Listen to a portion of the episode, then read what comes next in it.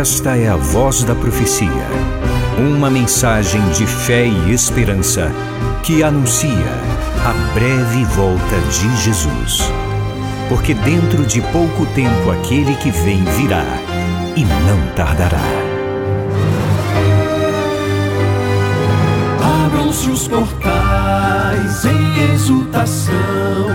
Ele é o Rei da Glória, ele quer entrar. Sua vida, em seu coração, falta pouco tempo, só um pouco mais. Ele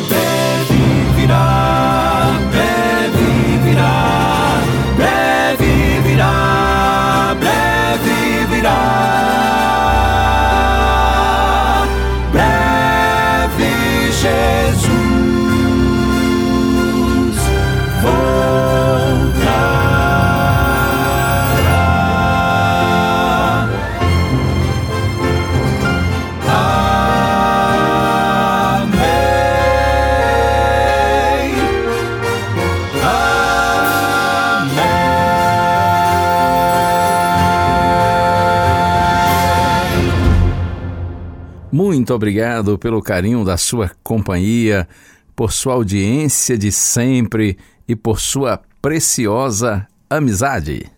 O tema de hoje: iludidos. O que significa ser ou viver iludido? De acordo com o dicionário, ilusão é um erro de percepção ou de entendimento. Ilusão é engano dos sentidos ou da mente, interpretação errônea. E ainda, ilusão é a troca da aparência real por uma ideia falsa. É também um devaneio, um sonho, um produto da imaginação. Sem dúvida alguma, o que não falta nesse mundo é ilusão, não é mesmo? Inclusive, nós cristãos cremos que a humanidade, de modo geral, vive iludida. Iludida, por exemplo, com o pensamento de que é possível viver e ser feliz sem Deus. Alcançar a felicidade por meio de conquistas materiais e em condescendência com o pecado são ilusões da humanidade. E quanto a nós cristãos? Também nós podemos viver iludidos, em algum sentido? Eu quero compartilhar com você hoje, especificamente hoje, duas ilusões comuns nesse mundo. Salmo 10, verso 4. Está escrito assim: Em sua soberba, o perverso não investiga. Tudo o que ele pensa é que Deus não existe. Em sua soberba, diz o salmista, o perverso não investiga, tudo o que ele pensa é que Deus não existe. É assim mesmo, o mundo se ilude com o pensamento de que é possível ser feliz sem Deus. O iluminismo foi um movimento intelectual, filosófico, cultural e econômico que surgiu na Europa entre os séculos 17 e 18. Vários temas foram abordados, dentre eles a valorização da razão e da ciência. Consideraram o pensamento escolástico da Idade Média como algo mergulhado em trevas e dogmas religiosos. Os iluministas julgavam-se portadores da luz da razão para iluminar as mentes humanas e afastá-las das trevas da ignorância. Acreditava-se que o homem havia alcançado a maturidade e não precisava de nenhuma autoridade externa. Deus foi completamente descartado. Mas com o tempo, o iluminismo se revelou mais uma grande ilusão humana. O iluminismo se provou um mero ilusionismo, e os iluminados nada mais do que simples iludidos. O pastor Amin Rodor, no livro Audiências com o Eterno, página 10, diz assim: Por trás da aparente ilusão da vida sem Deus, há uma realidade triste e desoladora no coração do homem contemporâneo. Deus foi removido e nada comparável a ele foi encontrado para ocupar o seu lugar. Verificamos hoje uma profunda perda de significado, propósito, segurança e direção, em resultado da falência das alternativas precárias inventadas para substituir o insubstituível. Grande verdade. Essa é uma ilusão do mundo. O mundo se ilude com o pensamento de que é possível ser feliz sem Deus. Quer ver outra ilusão? O mundo se ilude com as conquistas materiais e temporais, passageiras, buscando nelas a sua segurança e a sua esperança. Concentram-se em riquezas, bens, estudos, profissão, família, fama, status. O ser humano se enche de tudo isso para sentir-se cada vez mais vazio. Vale aqui a advertência do nosso Senhor Jesus Cristo, Lucas capítulo 12, verso 15 o mestre diz: tenham cuidado e não se deixem dominar por qualquer tipo de avareza, porque a vida de uma pessoa não consiste na abundância dos bens que ela tem. Avarento é aquele que é amante do dinheiro, das coisas. Faz das coisas a razão de sua vida, é ganancioso. Quem depende das conquistas materiais para ter paz e segurança nunca estará satisfeito. A mensagem de Cristo é que as coisas materiais não podem ser o objetivo final da vida. Elas devem ser usadas, mas não amadas. Interessante que na sequência desse verso, Jesus conta uma parábola a respeito de um homem rico e insensato por imaginar que poderia ter nas suas posses a sua paz e tranquilidade. E o mestre conclui dizendo que é louco aquele que é rico material mas pobre espiritual, rico para o mundo e pobre para Deus. Eu gosto sempre de dizer: quem tem Deus tem tudo, mesmo não tendo nada. Mas quem não tem Deus não tem nada, mesmo tendo tudo.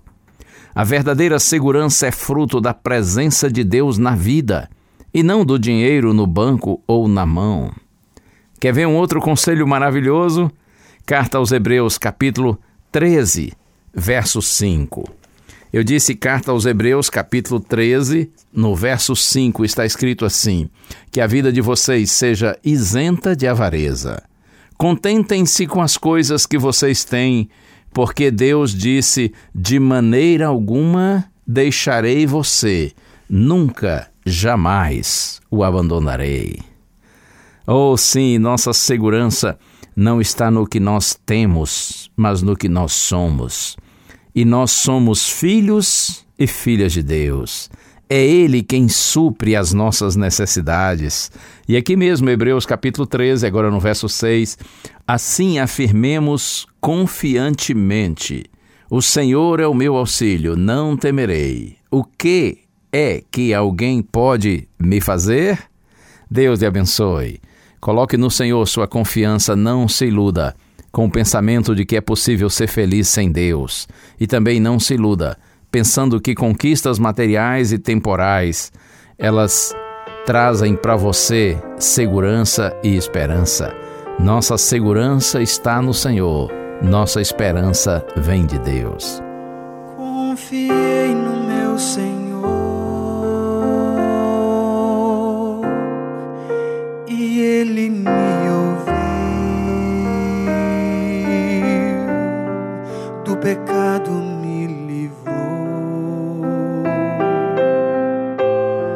E a vida em mim surgiu. Muitos o verão e temerão. Deus, Criador da terra e céu.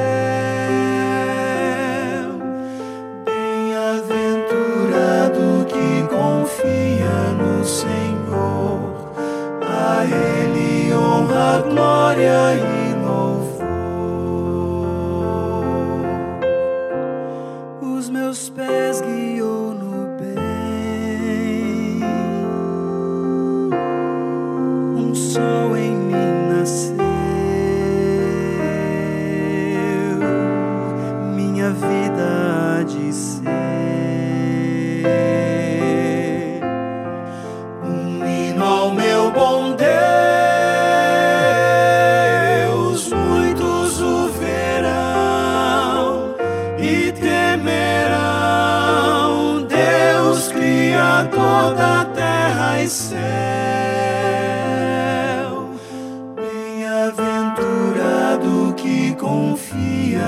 Senhor. A Ele honra, glória e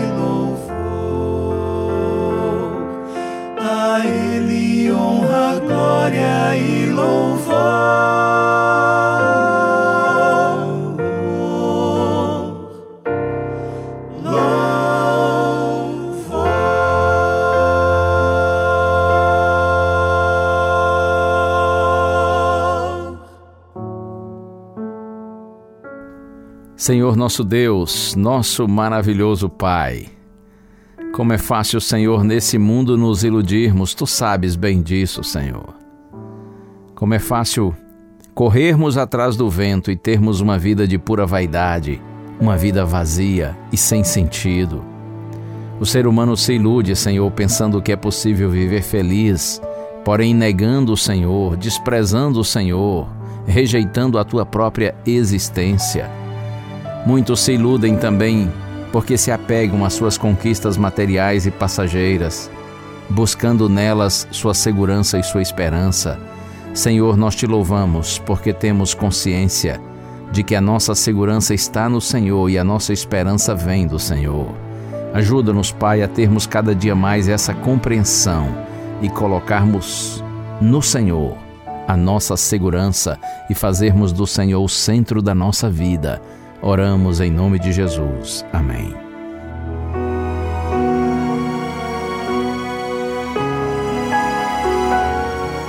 Uma bênção de Deus para você e a sua família. Que o Senhor te abençoe e te guarde. O Senhor faça resplandecer o seu rosto sobre ti e tenha misericórdia de ti. Que o Senhor sobre ti levante o seu rosto e te dê a paz. Voz da Profecia é um programa da Igreja Adventista do sétimo dia.